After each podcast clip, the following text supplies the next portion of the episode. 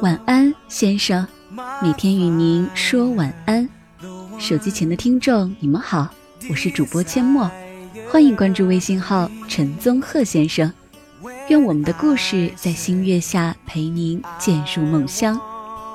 今天分享的文章是：有些友谊永远不必惋惜，有些感情永远不必怀念。作者：朱莉鲸鱼。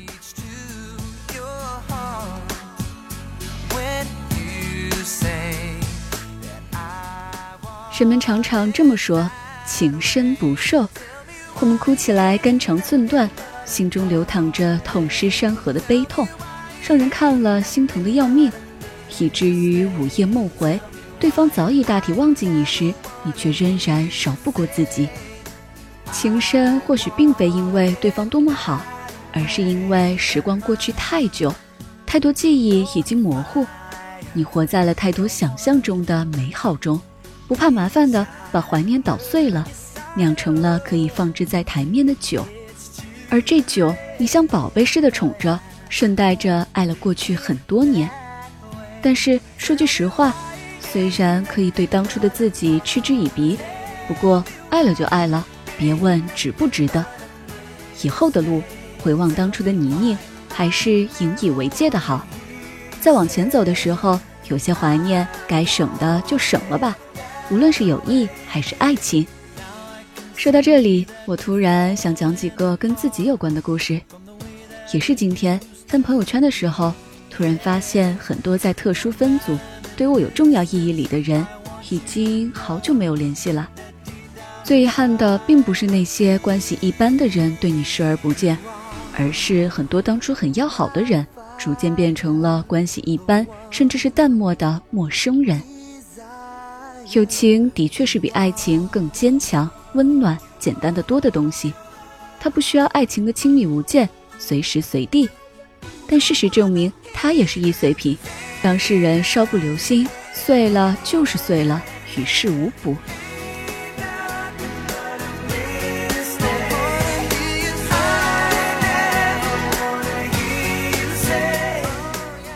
个故事是关于我曾经几个朋友的。我在高中的时候，曾经很高调的喜欢一个男孩子 X。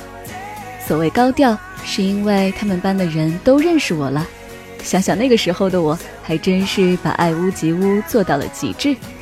那个好朋友就叫他 Z 吧，是 X 的好哥们之一。我明恋加暗恋，其实心里也挺苦的。在我和 X 关系破裂的那个晚上，Z 陪我聊了一晚上天，不仅忍受了我的大哭大闹。还一直很有耐心的鼓励我，然后我们就成了关系很好的朋友，是那种唱 K 遇到了好吃的就忍不住跟他分享的人。印象最深的是他唱《死了都要爱》，认真到可以把我们笑出眼泪的地步。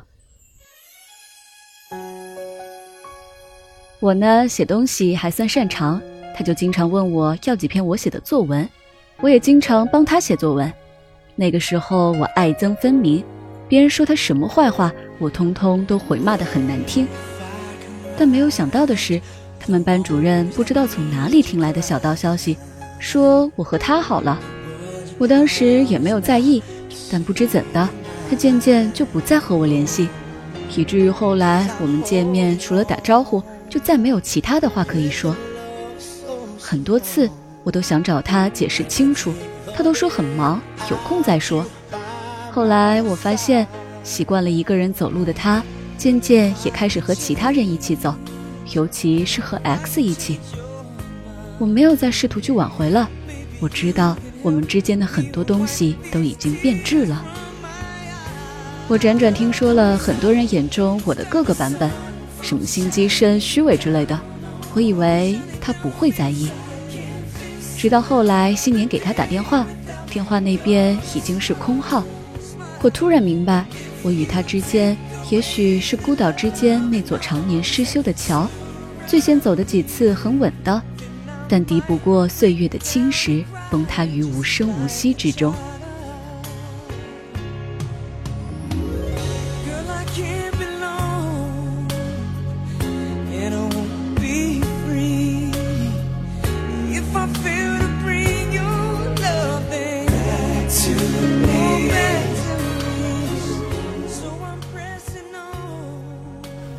J 也是因为喜欢 X 而认识的，他性格很好，大大咧咧，我们经常在一起吐槽和说八卦，他也总是调侃我和 X。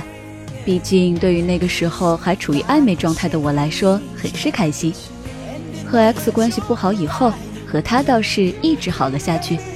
我们经常一起玩，说各种玩笑事儿。虽然和他算不上是说心事的好朋友，可是和他在一起很高兴，这让我很珍惜他。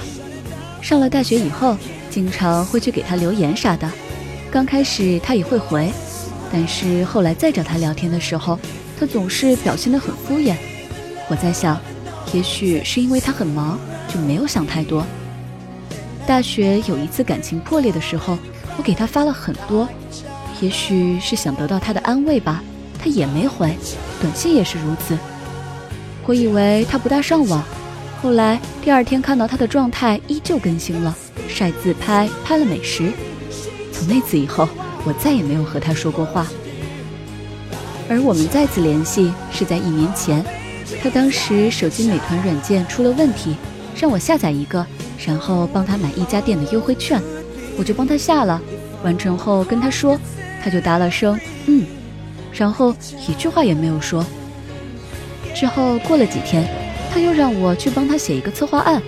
我跟他说了大体的提纲，他说：“你就帮帮我吧，你写东西这么棒，也不是难事儿。”我当时帮完了，还在想，估计还有下一次。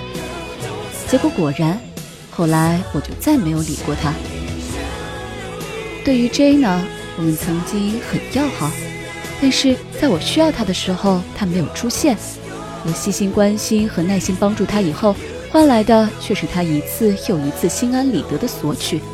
于是我便觉得我们没有再继续下去的必要了。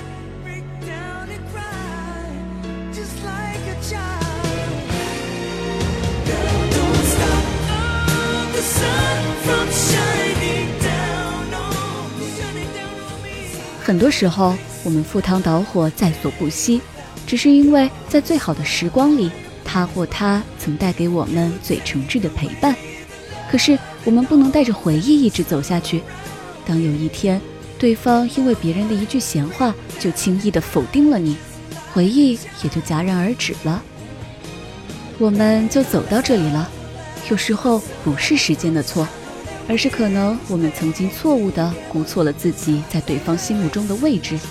倾注了太多，到头来不过换来了背道而驰。可是我也并不后悔，我们曾经肝胆相照过。我知道你在某一刻必定是真心待我的，只不过我们的友情没有那么坚强。即使你有天回过头来和我寒暄，我也知道那不过是一个礼貌罢了。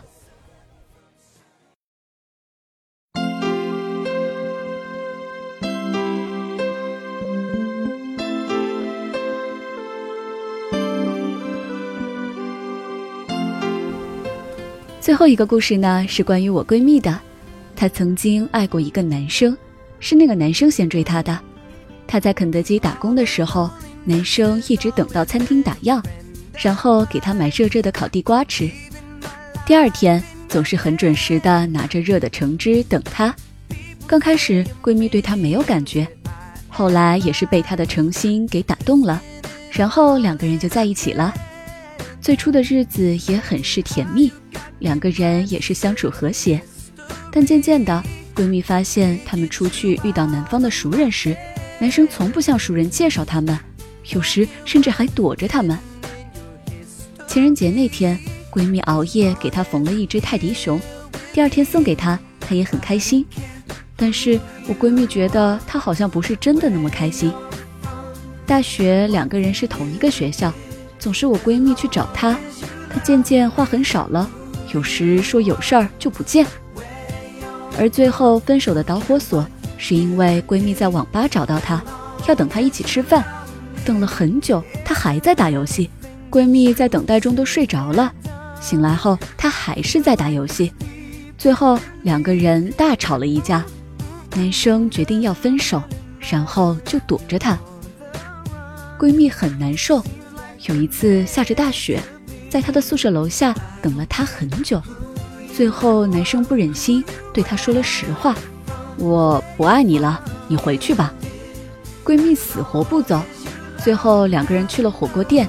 男生对她讲，自己一直很喜欢一个女生，但那个时候她很胖，学习也不好，自卑情节促使他一直暗恋。直到后来，女生去了另外一个城市上学，之后的故事便是一个屌丝逆袭成长为还算男神的人生。在高中的班长会议里，遇到了和那个梦中情人长相颇相似的我的闺蜜。这情节还真是类似于狗血小说。且不说这个男的有多么渣，但故事继续的悲哀之处在于闺蜜还留有余情。闺蜜太爱他。以至于在很长一段时间里还为他各种付出，而我没好意思说的是，分手之后还继续纠缠，这无疑是置自己于绝望的境地。况且纠缠的是一个毫无意义的人。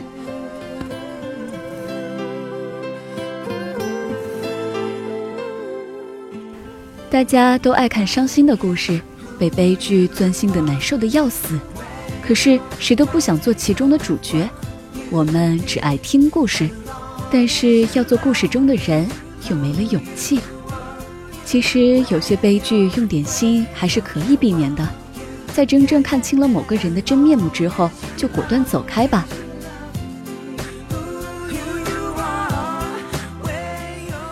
我们始终学不会聪明，但很多时候我们必须学会清醒，学会舍弃。这是在遇到更好的人之前，一个必须学会的本事。世事艰难，感恩我们曾深爱过，也衷心祈祷以后的深爱，爱得其所，爱得明白，不再遗憾。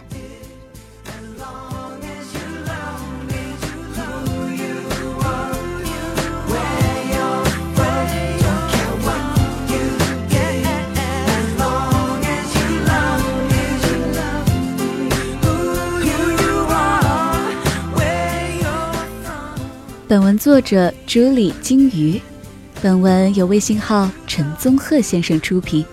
在那里，除了每天准时收听到的晚安故事外，回复“晚安”两个字还有排行榜哦。微信公众号陈宗鹤先生，欢迎关注。晚安，先生，每天与您说晚安。